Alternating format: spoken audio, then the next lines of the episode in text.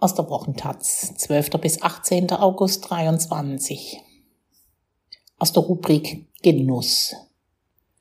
Kotzfrucht. Wie warmes Eis auf der Zunge. Die Durianfrucht ist in weiten Teilen der Welt wegen ihres Geruchs verschrien. In Thailand werden Bauern mit ihr reich was das Obst mit dem Stinktier gemein hat und warum es in China trotzdem boomt.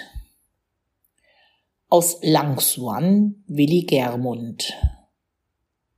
Die Fenster des Hauses aus Edelholz stehen weit offen. Besitzer Toy lässt seinen Blick über die Landschaft mit hochragenden Karstfelsen schweifen. Durianbäume so weit das Auge reicht. Sie sehen fast aus wie geschmückt.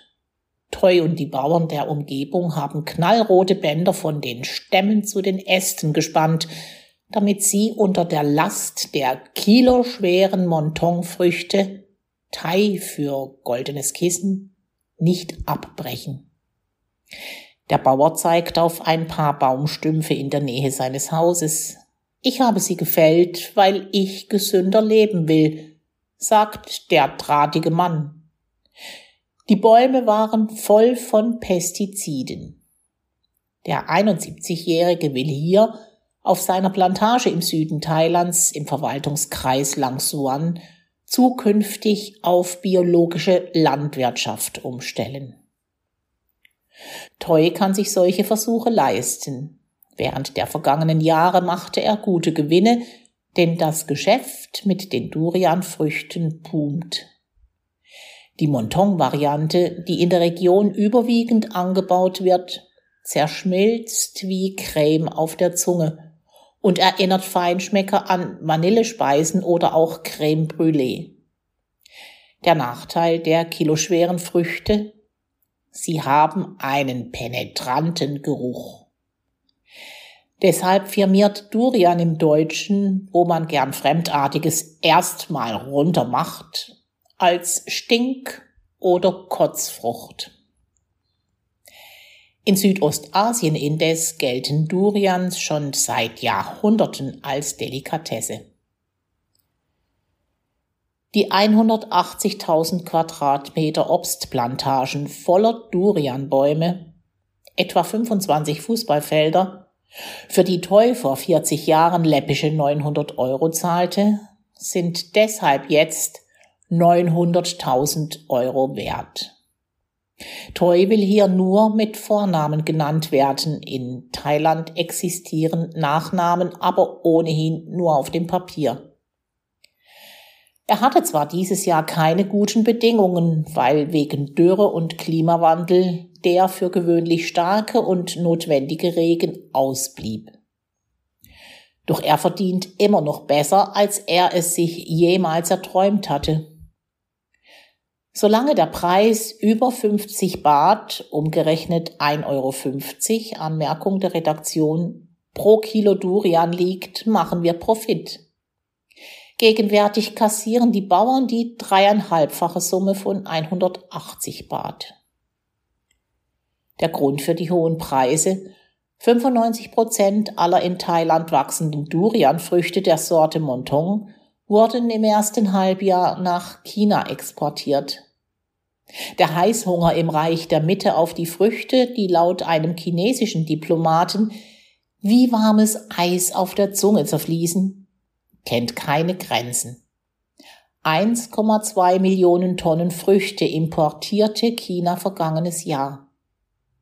Nur vier Tage dauert es, bis die kiloschweren, stacheligen Früchte von Langsuan, dem mittlerweile weltweit größten Handelszentrum der Welt, rund 500 Kilometer südlich der Hauptstadt Bangkok, bis in die chinesischen Provinzen Yunnan und Guangxi gelangen. Auf dem Awai Chai 2 Markt am Rand des Provinznests nennen sie das Montong längst die Königin der Früchte. Tagelöhner wie Sanan, der gerade bei einem Händler zentnerweise Durianfrüchte abgeladen hat, lassen es nach wochenlanger Schufterei in der grünen Einöde ordentlich krachen.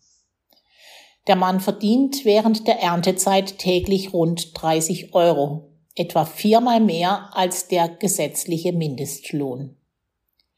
Sanan, auch er will nur mit Vornamen genannt werden, drängt sich entschlossen zu einem Stand mit meeresfrischen Krebsen, höllisch scharf gewürztem Tintenfisch und Garnelen aus dem Golf von Thailand durch. Endlich mal was anderes als Nudelsuppe und Reis mit Gemüse, sagt der Dreißigjährige und reibt sich den Bauch.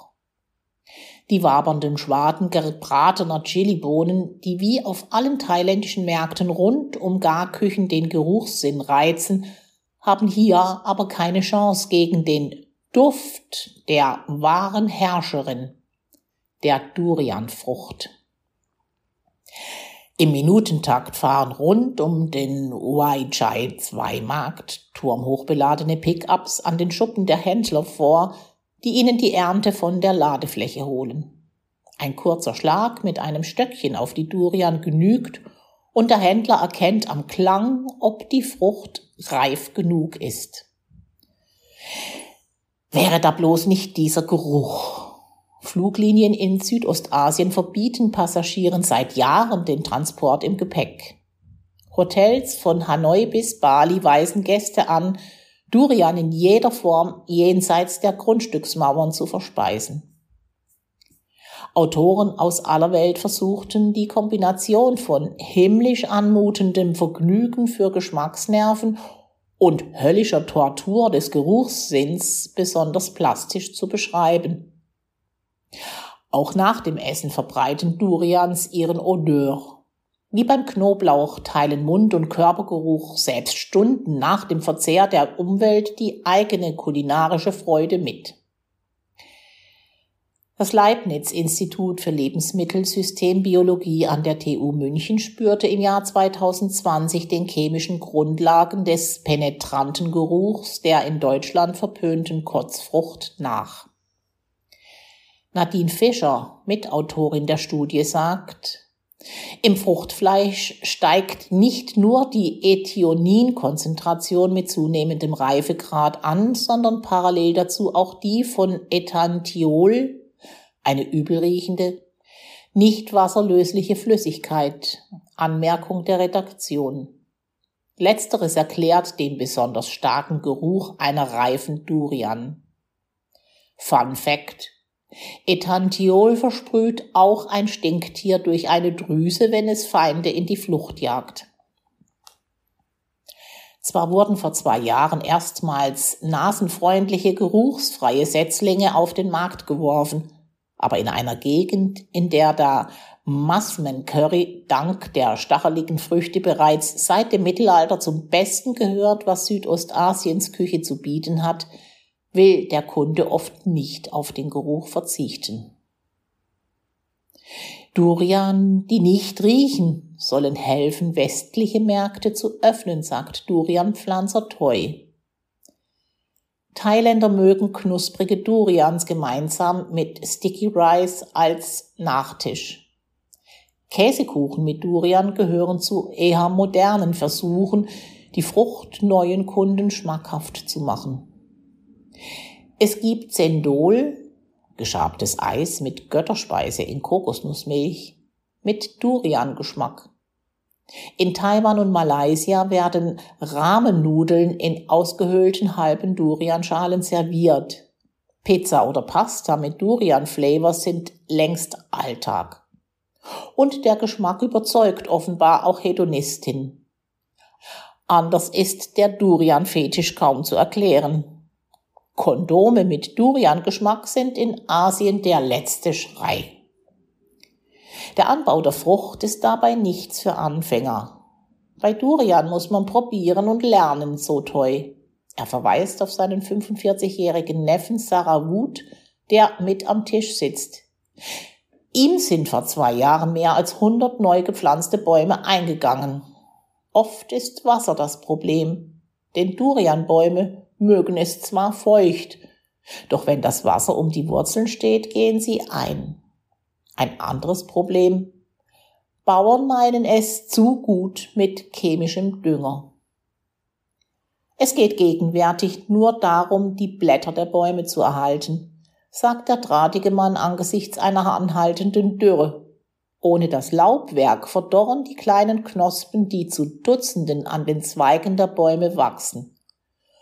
Toy und sein Neffe Sarawut schaffen tonnenweise Wasser heran. Der Boom in China ist so groß, so ihr Kalkül, dass explodierende Preise ohne Murren hingenommen werden. Zukunftsangst kennen Durian-Bauern auch trotz Klimaveränderungen kaum. Im Gegenteil, Toy hat noch viel vor. Wir haben erst einen kleinen Teil von Chinas Bevölkerung mit unseren Durian erreicht. Es gibt aber eine Milliarde Chinesen.